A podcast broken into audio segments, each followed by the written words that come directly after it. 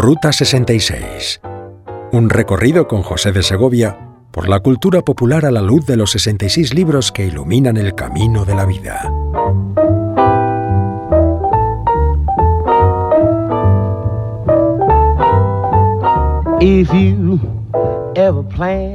Una de las paradojas de nuestro tiempo es que, por un lado, queremos vivir nuestra vida no nos gustan las reglas, las normas y las leyes. Eh, tenemos un sentimiento que se opone a toda norma de autoridad.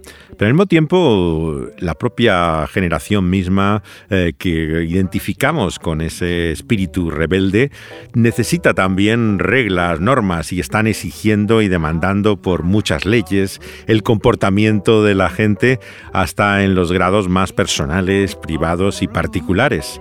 Es como si giráramos en torno a dos polos opuestos. Por un lado, la ausencia de reglas y normas y por otro lado, una sociedad cada vez más establecida por leyes. Por eso en esta nuestra parada consideramos cuál es verdaderamente la importancia de la ley, cuál es la norma que ha de regir nuestra vida.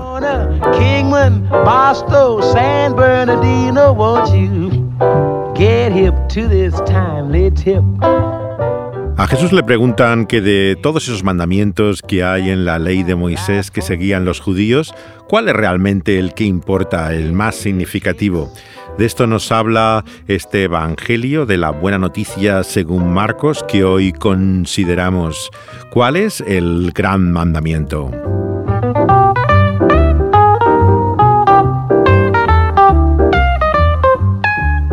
Y el primero nos dice que es amar a Dios, aquel que nos ha creado y que es también el Señor de la vida. La canción con la que vamos a comenzar hoy es de Randy Stonehill. Él fue convertido al cristianismo cuando estaba en el mundo eh, de la droga y todo lo que fue el movimiento hippie a finales de los años 60. Él eh, comienza, por lo tanto, con Larry Norman, pero eh, tras su ruptura con él, vemos que inicia una carrera en solitario eh, que llega hasta el momento actual. Este es uno de los temas que grabó en el 2011 en un disco que se llama El corazón de Lázaro y nos lleva a esa pregunta que todos debemos hacernos. ¿Por qué no amamos a Dios? Y él nos da una posible respuesta. Esto es por lo que no amamos a Dios. Es Randy Stonehill y That's Why We Don't Love God en su disco The Lazarus Heart.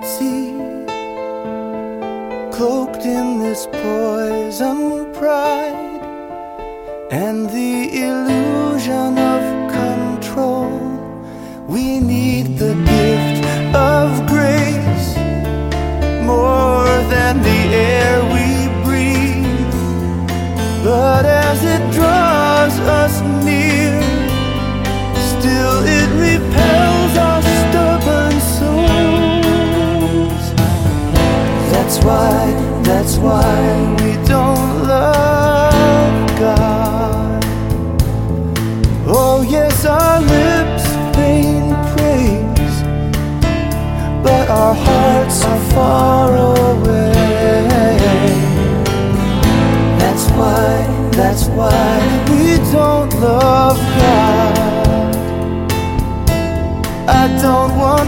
Yeah.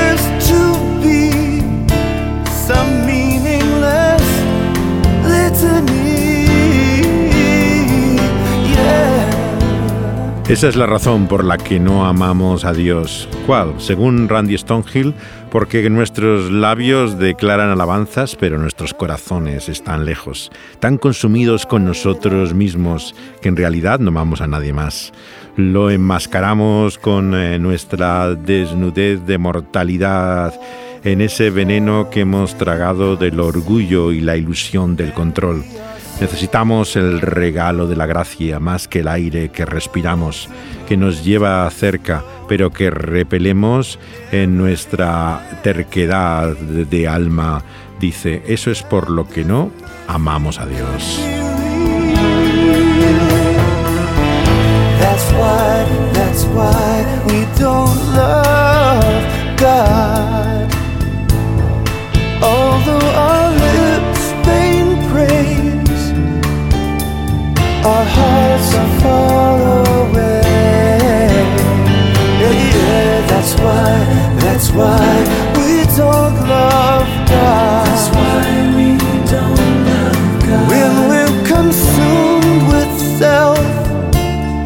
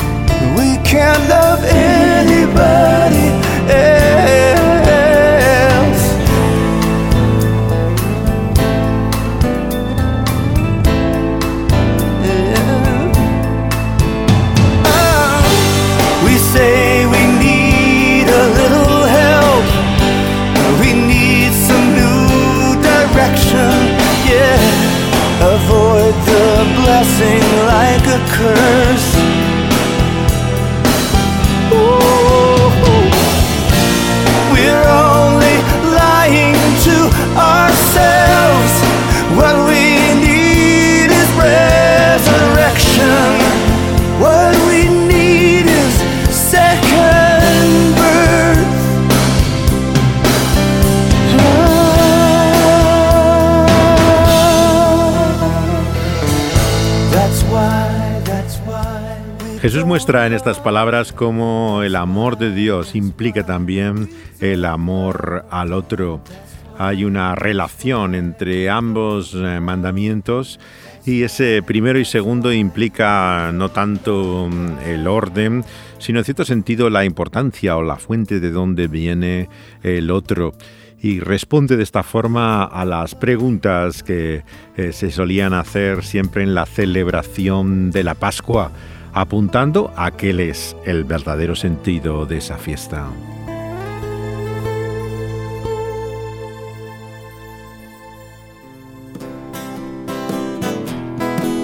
Sobre su implicación de amar al otro trata esta canción que específicamente se refiere al texto bíblico.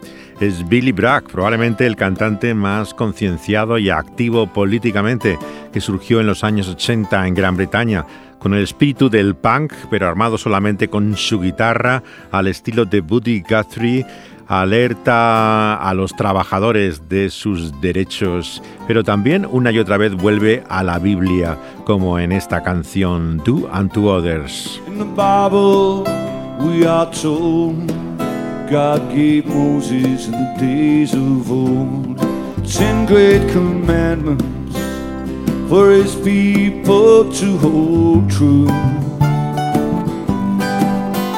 But the greatest commandment of all is in the book of Luke, as I recall. Do unto others as you would have do to you. Do unto others as you would have them do to you. Now it may be you don't believe in the story of Adam and Eve and call upon science to prove it's all untrue. But in the cold light of the day, these simple words still point the way. Do unto others as you would have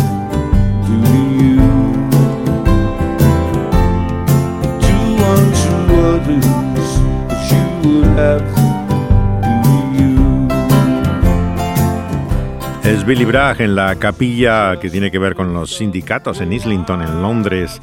Él estuvo en un teatro llamado Bush el año 2011, también en un proyecto que se llama Los 66 libros, como nuestra ruta, ya que él utiliza la Biblia del rey Jaime o Jacobo, la versión eh, que como los judíos conoce solamente 66 libros. Y participó en el proyecto escribiendo una de las piezas, de las partes de la obra, basada en uno de los libros pero muchas canciones hacen referencia también a lo que parece su fe detrás de esa lucha política.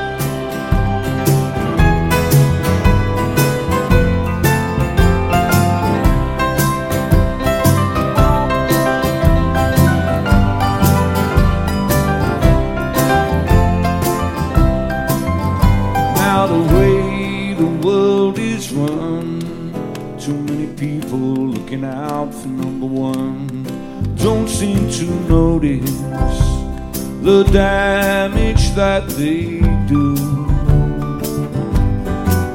Though it's not widely understood, oh, there is, there is a greater good. Do unto others as you would have them do to you.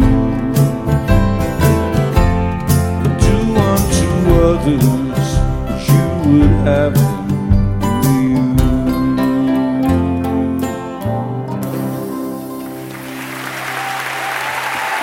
from the piano, ladies and gentlemen. Yeah.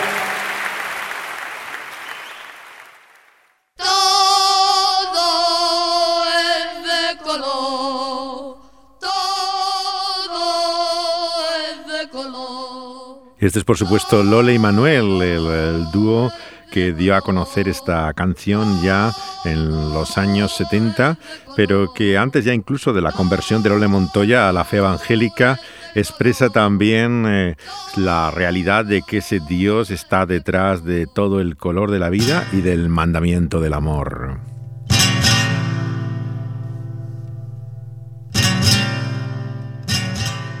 Estaba en su disco Nuevo Día, que apareció el mismo año de la muerte de Franco, en 1975, y se convierte en todo un himno en la transición a la democracia en España.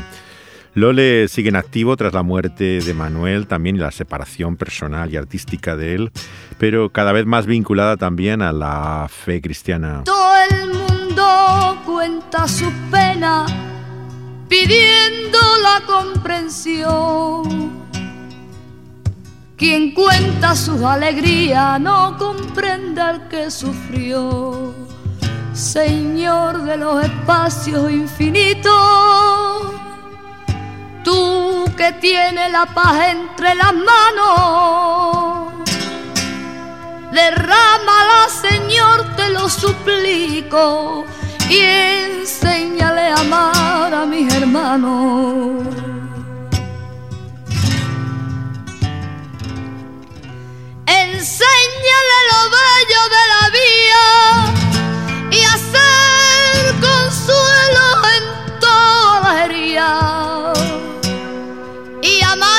Blanco amor toda la tierra y buscar siempre la paz, Señor, y odiar la guerra. Todo es de color,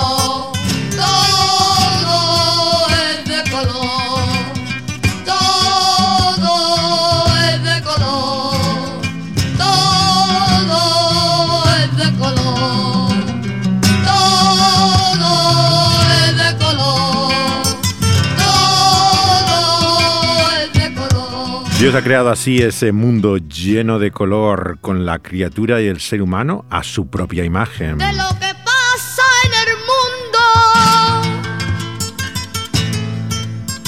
Por Dios que no entiendo nada.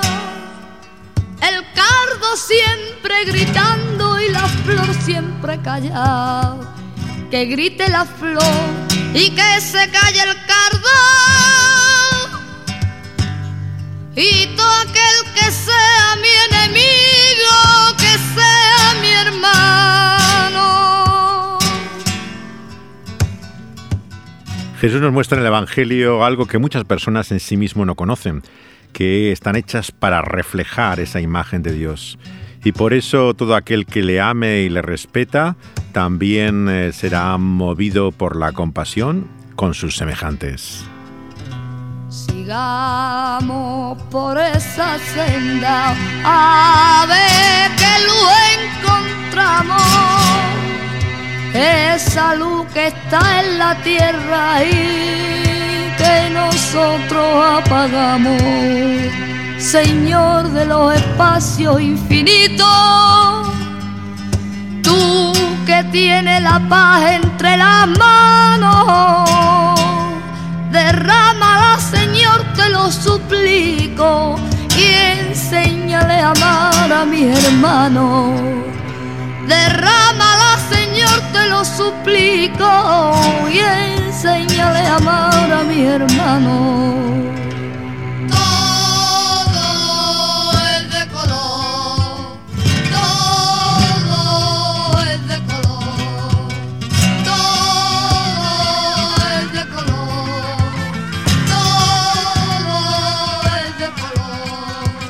No hay contradicción, por lo tanto, en las conocidas palabras de Jesús que nos llaman a negarnos a nosotros mismos y en esta que se habla del amor a uno mismo. Son implicaciones de lo que significa ese gran mandamiento que es el amor a Dios. Como dice Santiago, no podemos amarle a Él y despreciar a aquellos que son a su propia imagen.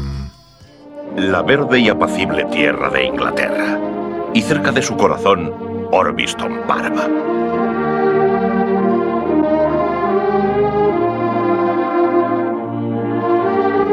Durante siglos fue un páramo tranquilo. Hoy en día, Orbiston Parva recorre orgullosa el ancho camino del progreso humano. Pero no solo de pan vive el hombre, porque sus necesidades materiales son de una variedad infinita y sus necesidades espirituales una variedad del infinito. Y recuerdo a una jovencita que vino un sábado por la noche a nuestra congregación dispuesta a ganar el cielo. Pero cuando se trata de un bautizo, de una boda o de un entierro, no hay duda de que la mayoría asegura pertenecer a la Iglesia de Inglaterra. Es domingo por la tarde y los habitantes de la localidad están entregados a sus devociones habituales. ¡No dispare! ¡Estoy rezando! ¡No dispare! ¡Se lo ruego! Y ahora el 4, un buen número. Y rompe fuerte el 77.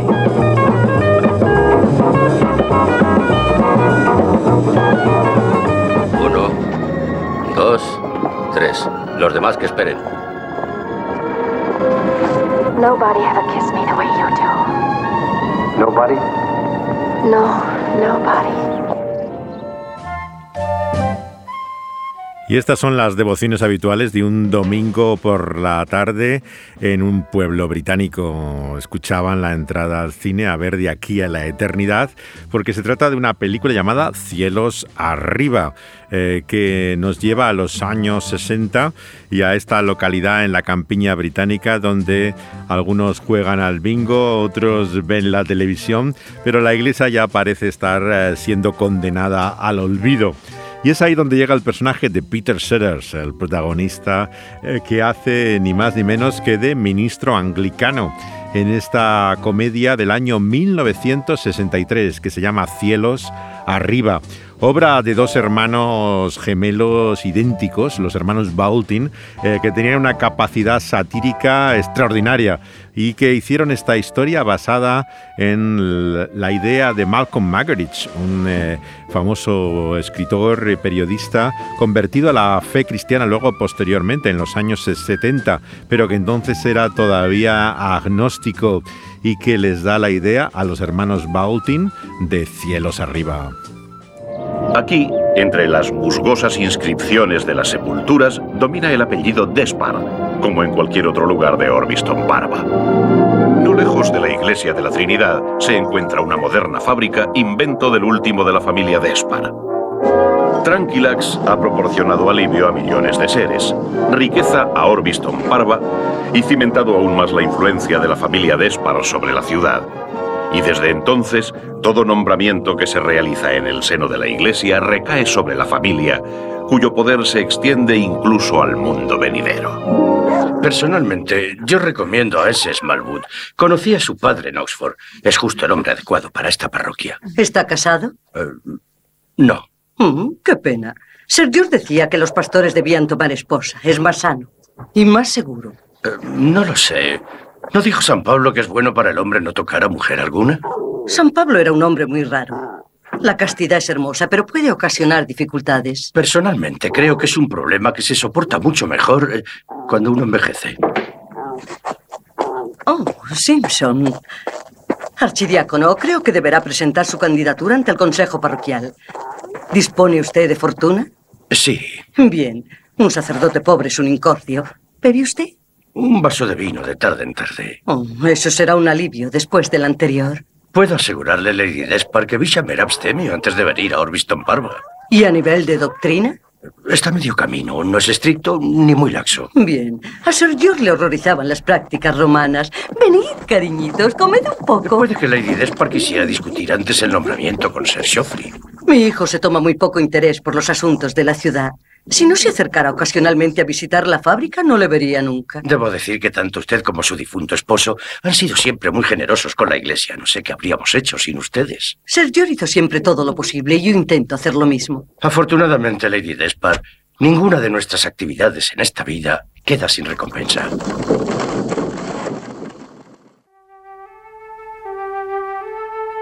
Es así como se fragua el nombramiento del nuevo vicario de esta parroquia de la pequeña localidad británica que recomienda al archidiácono que sea un antiguo eh, compañero de alguien que conocía desde Oxford, Smallwood. eh, Pero por esas casualidades, curiosidades de la vida, hay otro Smallwood también en el mundo. Y vemos que también tiene que ver con la iglesia y con el clero. Y es el personaje de Peter Sellers. Un hombre ingenuo, pero sin lugar a dudas compasivo, que trabaja de capellán de prisiones, ¿no? y que por estos errores de la vida acaba confundido con el Smallwood propuesto para la parroquia de este pueblo. Y su nominación fue aprobada esta mañana por el obispo. Desgraciadamente no podré estar presente en la ceremonia de su presentación. He estado trabajando mucho últimamente y mi querido amigo Lord Buckley me ha invitado a Montecarlo para realizar un breve crucero en su yate. Eh, eh, pero puedo asegurarle que iré a visitarle a mi regreso. Recuerdos. Bien, tengo el tiempo justo para coger el tren. Lléveselo hoy mismo al señor Smallwood. Sí, archidiácono, que se divierta. Es descanso lo que busco, señorita Palmer. No diversiones.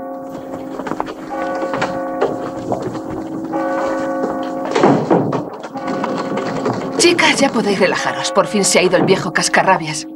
Molly, cielose un ángel y búscame la dirección del reverendo John Smallwood. ¿En el registro? No, debe estar en aquel archivo. Entonces miraré en él.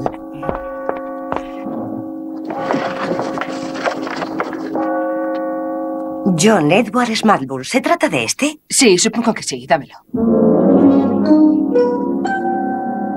Gracias, querida. Smallwood, cárcel de Fairfield, cerca de Greensdyke, Dorset. Es así como se nos introduce al personaje de este vicario que va al pueblo de Orbiston eh, Parva y se va a encontrar, claro, con esta familia de caciques que domina el pueblo desde la simplicidad del que quiere verdaderamente servir a su prójimo y reconocer a Dios en ello.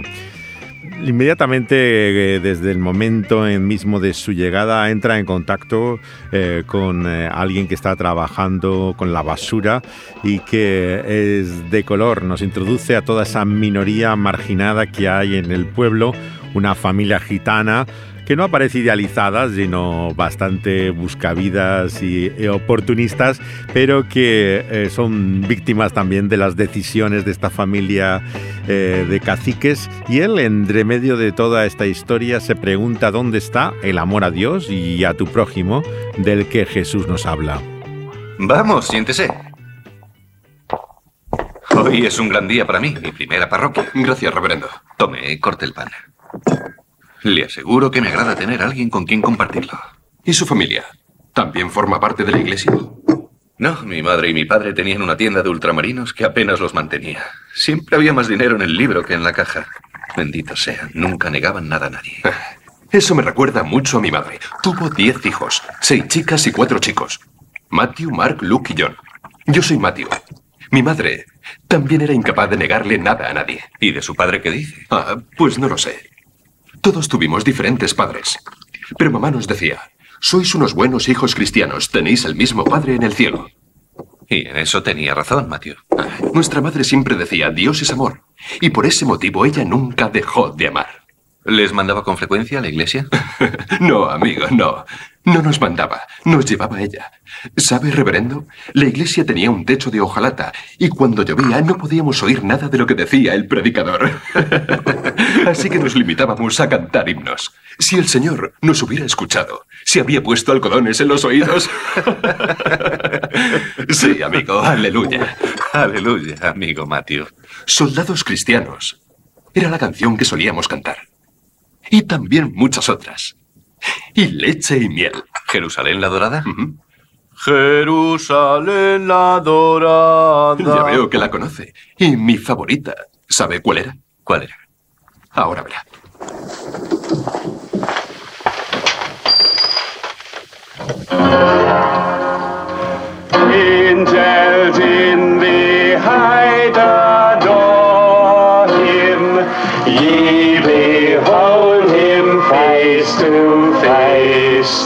Saints triumphant bow before him.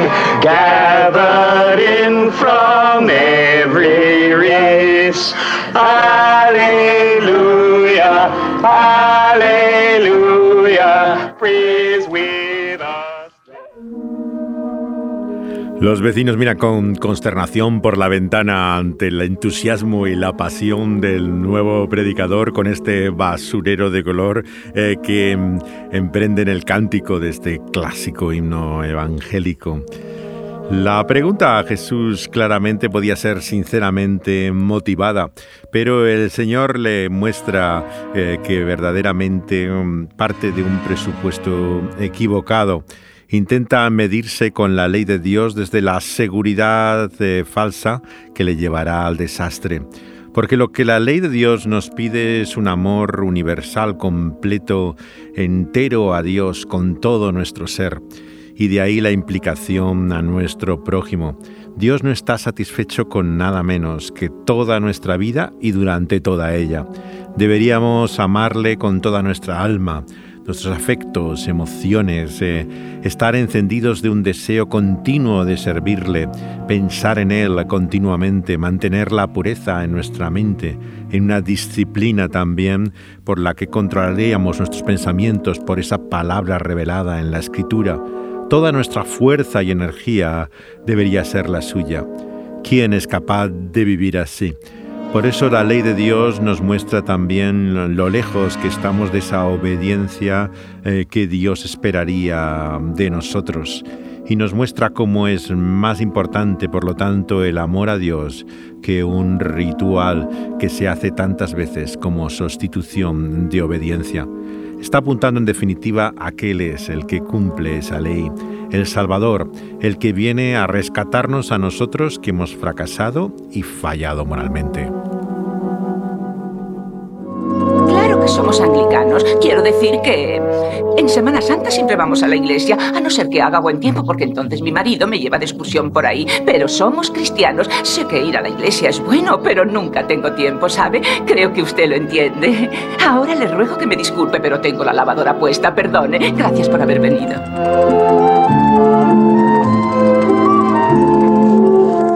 De eso no cabe duda, vicario. Hoy en día la necesidad del cristianismo es más grande que nunca, pero lo que tiene que enseñarles es que no hay recompensa en el otro mundo si antes no arreglan sus cuentas en este como en los bancos. Creo que todos somos bastante religiosos por aquí, pero una no puede dejar que eso desestabilice su vida cotidiana. Mire, la iglesia está muy bien para los ricos. Ellos sí tienen algo por lo que estar agradecidos, ¿no cree? No hace falta ir a la iglesia para ser cristiano. Además, solo los terratenientes van a misa. Vaya hambre. Así que Orbiston Parva ya le ha quitado el aliento. sí. Me llamo Owen Thomas. Encantado, yo me llamo Smallwood. En este pueblo les pasa a todos igual. Acaban desinflándose igual que esa rueda. Pues según parece no han podido con usted. Así es. Eso se debe a que no paro de hablarles de los hornos al rojo vivo. Ese es el problema con la Iglesia de Inglaterra, que han apagado el fuego del infierno. Pero así es más fácil ver la luz del cielo. Oh, ahí es donde se equivoca. En un lugar como este, lo único que mantiene caliente las iglesias es el fuego del infierno. Me encantaría quedarme y discutir eso con usted, pero será mejor que me vaya antes de que empiece a llover. Chao. ¡Espere, Smallwood! ¡Hágame caso! Orbiston Barba es como una nueva Sodoma. La conversación con el pastor local de la iglesia pentecostal, eh, que encuentra también en ese su itinerario intentando conocer a sus feligreses y los habitantes de este pueblo, que le lleva también a lo largo de las diferentes capillas, iglesias que hay en todo pueblo em, de tradición protestante, que convive la iglesia de Inglaterra, la iglesia anglicana, con lo que ellos llaman iglesias libres, iglesias independientes de diferentes denominaciones que están en la misma eh, localidad. El personaje de Sellers, como en todas sus películas, mantiene una extraña mezcla, ¿no? Por un lado de ingenuidad, casi cándido, ¿no? Pero mm, al mismo tiempo eh, ves como una, una, motivación que en este caso se ve como verdaderamente cristiana de preocupación, tanto por Dios como por el prójimo. Los hermanos Baldwin habían hecho diferentes tipos de películas de los años 50, continúan en esta década de los 60 y hasta los 70 incluso, eh, de diferentes géneros. ¿no? Hay, eh, como la música que estamos escuchando es de una de sus películas, pero no es de la que estamos hablando, es de la que le hizo Bernard Herrmann para un thriller al estilo del de, eh, cine de Hitchcock, que es sin lugar a dudas la banda sonora más importante que le hicieron a los hermanos Baldwin, juntamente con la que le hacen a la película de Luna de Miel eh, Paul McCartney, el Lennon que le hizo también una película a principios de los años 70, la música a estos hermanos eh, realmente curiosos. La idea vemos que viene originalmente, como hemos dicho, de Magritte, un personaje eh, fascinante, ¿no? que realmente es interesante de, conocer. Él fue espía en la Segunda Guerra Mundial, eh, estuvo también eh, para los servicios de inteligencia en, África y luego en París, ¿no? y fue convertido al cristianismo bajo la influencia de un hombre llamado Hugh Kingsmill, que eh, le había eh, introducido a la fe. Eh, él, que era un hombre de, tremenda inteligencia, ¿no? recibe también con esa evidencia que, muestra de, la experiencia genuina de la fe, una capacidad también para poder argumentar ese nuevo cristianismo al cual ha llegado, semejante a lo que podría ser la obra de, de Luis, ¿no? Él, eh, el año 69, tiene un libro que fue el primero que leí de él, Jesús Redescubierto, que era la colección de todos los ensayos, artículos, incluso sermones que él hizo a partir de su conversión al, al cristianismo, algo después de esta película en la cual se ve que ya está indagando sobre cuál es la verdadera fe. Él eh, vemos que eh, a pesar de, llegar al cristianismo protestante, tiene una fascinación especial por la Madre Teresa de Calcuta, eh, de la que habla y conoce personalmente, y luego se implicará mucho en la lucha contra el aborto, en el comienzo de un movimiento de lo que se llamó el Festival de Luz en Inglaterra, que trajo a la Madre Teresa, así como a Francis Schaeffer, al principal parque de Londres en el cual estuvo él envuelto. Cuando luego surge toda la campaña también en torno a la vida de Brian, él participa también en ese debate con los Monty Python acerca de su sátira del cristianismo se hizo bastante conservador al, final de, su vida y acaba convirtiéndose al catolicismo finalmente a finales de los años 70, probablemente bajo la influencia de la Madre Teresa.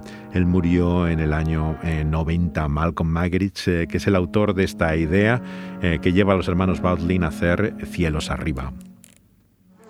Como este es mi primer sermón, quiero confesarles a todos que no soy un buen cristiano, pero me gustaría serlo así que me esfuerzo en ello. Esto es como unirse a una cooperativa. Sus beneficios dependerán no de cuánto gasten, sino de cuánto sean capaces de invertir. Jesús dejó esto muy claro. Si queremos unirnos a su club, tendremos que hacer lo que Él nos dijo y vivir como Él nos enseñó. No se puede luchar contra eso, ni siquiera intentarlo. Esta ciudad está llena de personas que se autotitulan cristianas, pero por lo que he visto, casi estoy por asegurar que no hay cristianos suficientes como para alimentar a un león adulto. Orbiston Parva dejó de preocuparse por Dios, o ha decidido que él ha dejado de preocuparse por la ciudad, que se han roto las relaciones diplomáticas. Y lo triste es que a la gente no parece importarle nada. Pues les voy a decir lo que pienso hacer. Voy a intentar reabrir las negociaciones con el reino de Dios.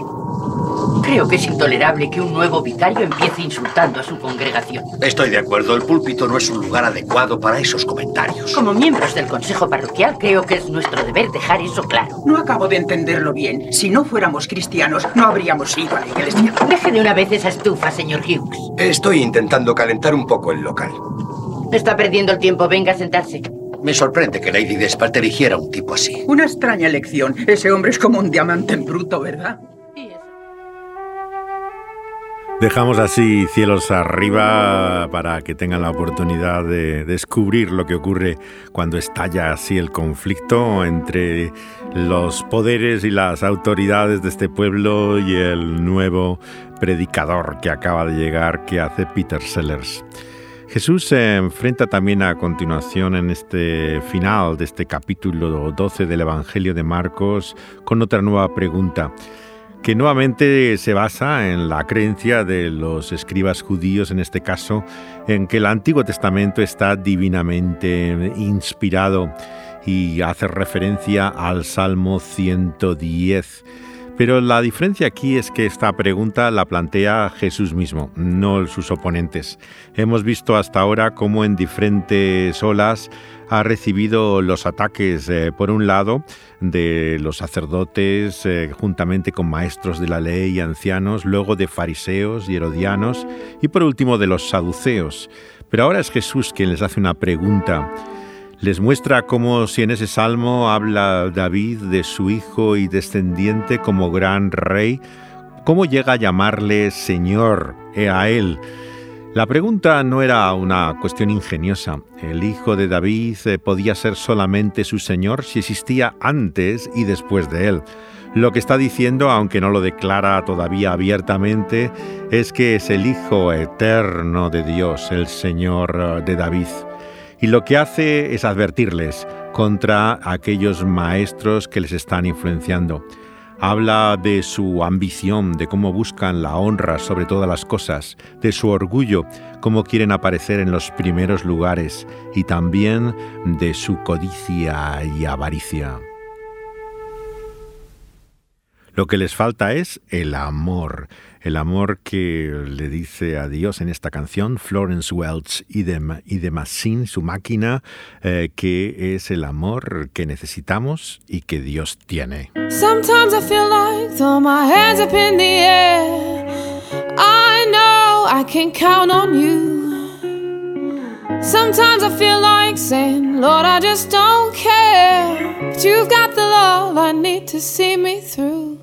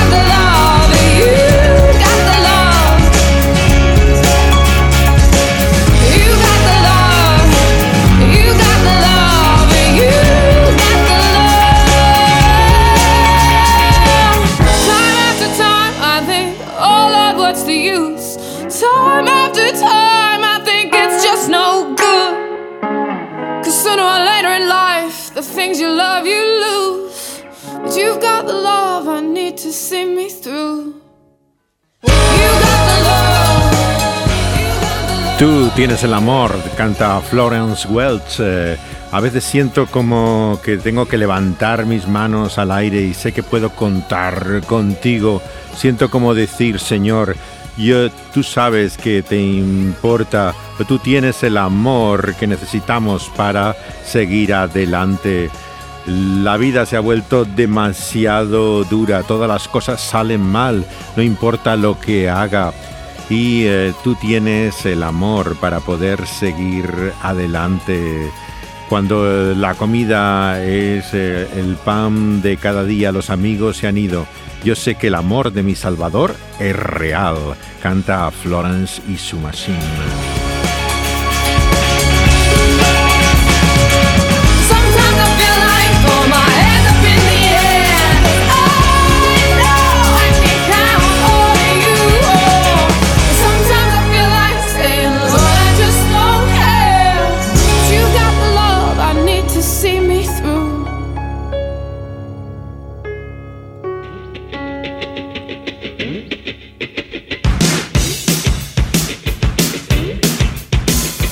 Desde luego no es el amor moderno al que canta el Duque Blanco, David Bowie. El amor que te hace ir a la iglesia a tiempo, confiar en Dios y en el hombre, aunque no haya confesión ni religión.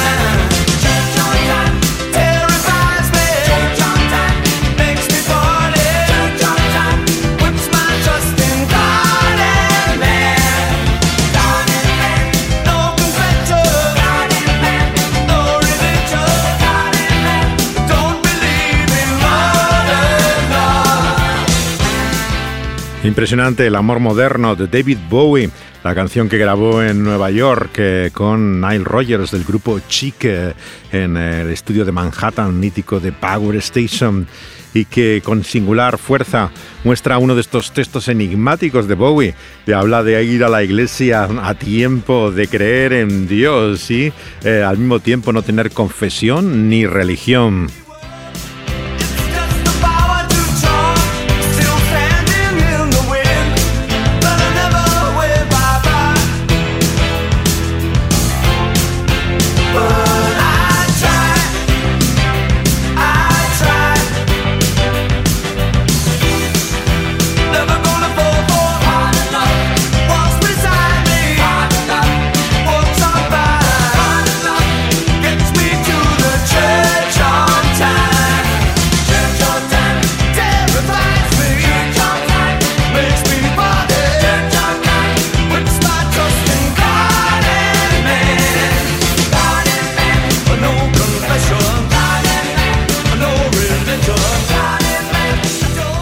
¿Cuánto se hace supuestamente en nombre del amor, de eso que llama Bowie el amor eh, moderno? Muchas veces lo que oculta es la ambición, eh, la búsqueda eh, de satisfacer tu propio ego, lograr una reputación y lo haces a costa de la caridad, a costa de lo que supone buenas obras. Jesús desenmascara a estos hombres como codiciosos que buscan su propio beneficio, se aprovechan eh, de las viudas y vemos que lo único que les interesa es aparentar. Hoy diríamos el postureo, el aparecer en todas partes en primer lugar y ser conocidos en su reputación caritativa y amorosa.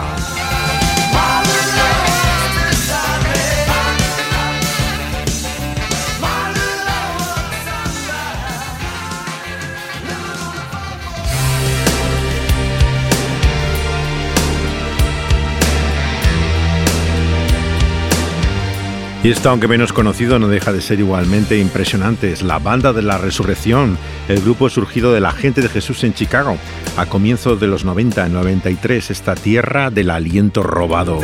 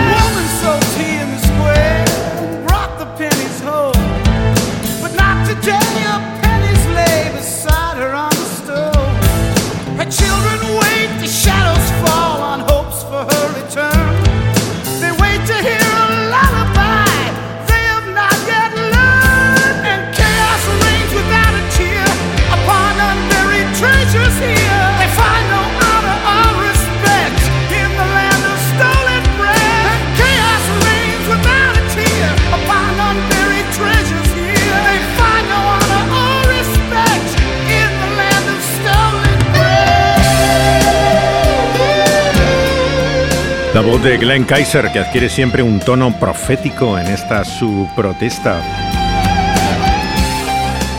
Haciendo referencia esta vez a lo que es la calificación que se da siempre cuando Dios se revela desde el Antiguo Testamento como el padre de huérfanos y viudas, aquel que cuida del menos favorecido, del destituido, un tema muy importante siempre para la banda de la resurrección.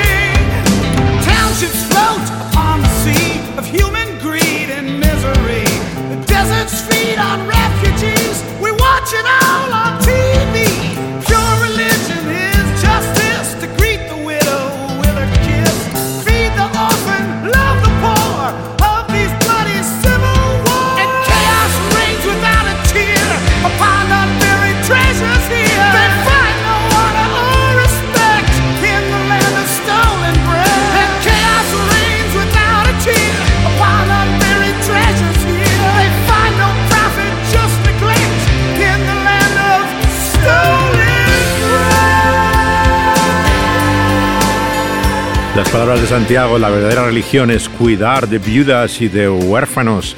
Y la banda de la resurrección no solamente lo dice de palabra, es su vida. Ellos viven en un viejo hotel que está en un estado dilapidado de Chicago y lo han llenado de vagabundos, de todo agente marginal, eh, que en el duro invierno de esta ciudad encuentran refugio, comida y lugar donde dormir. Eh, se dedican a la música a la vez que a cuidar del necesitado y de aquel que tantas veces está sin techo en las ciudades grandes de Estados Unidos. Eh.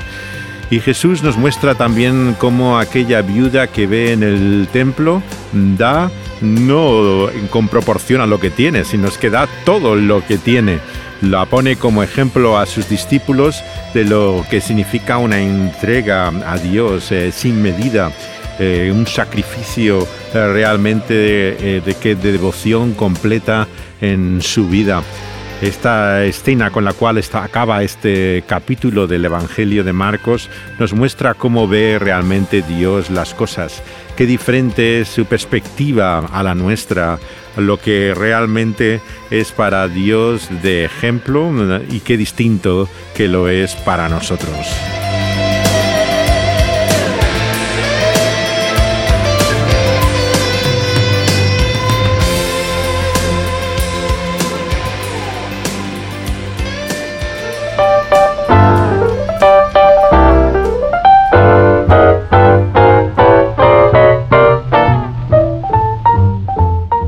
Lo que ha de importarnos, por lo tanto, es la mirada de Jesús y no la de los hombres. Esta es la gran enseñanza, sin lugar a dudas, también eh, de este Evangelio. La buena noticia, según Marcos, que acabamos en este capítulo 12, para comenzar a continuación el anuncio de lo que va a ser las señales eh, y el cambio de que va a traer un nuevo amanecer un nuevo mundo. De ello hablaremos en nuestra siguiente parada en Ruta 66. From Chicago to LA. More than two. Pueden oír todos los programas cuando se emiten en vivo por medio de Dynamis Radio en todas sus emisoras, así como luego cuando son subidos en forma de podcast. Eh, aparecen también en las plataformas de después. eh, eh, tanto en las que tiene la radio Dynamics en SoundCloud, que es una plataforma con excelente sonido, como luego en Evox, la más popular también en España y Spotify, que en todo el mundo eh, recopila la mayor parte de los podcasts. Pueden escucharlos eh, buscando también eh, Dynamis eh, y El Pulso de la Vida, Ruta 66. That California trip. Dani Panduro pone en orden los sonidos que coordina y organiza y José de Segovia las ideas y palabras en este programa.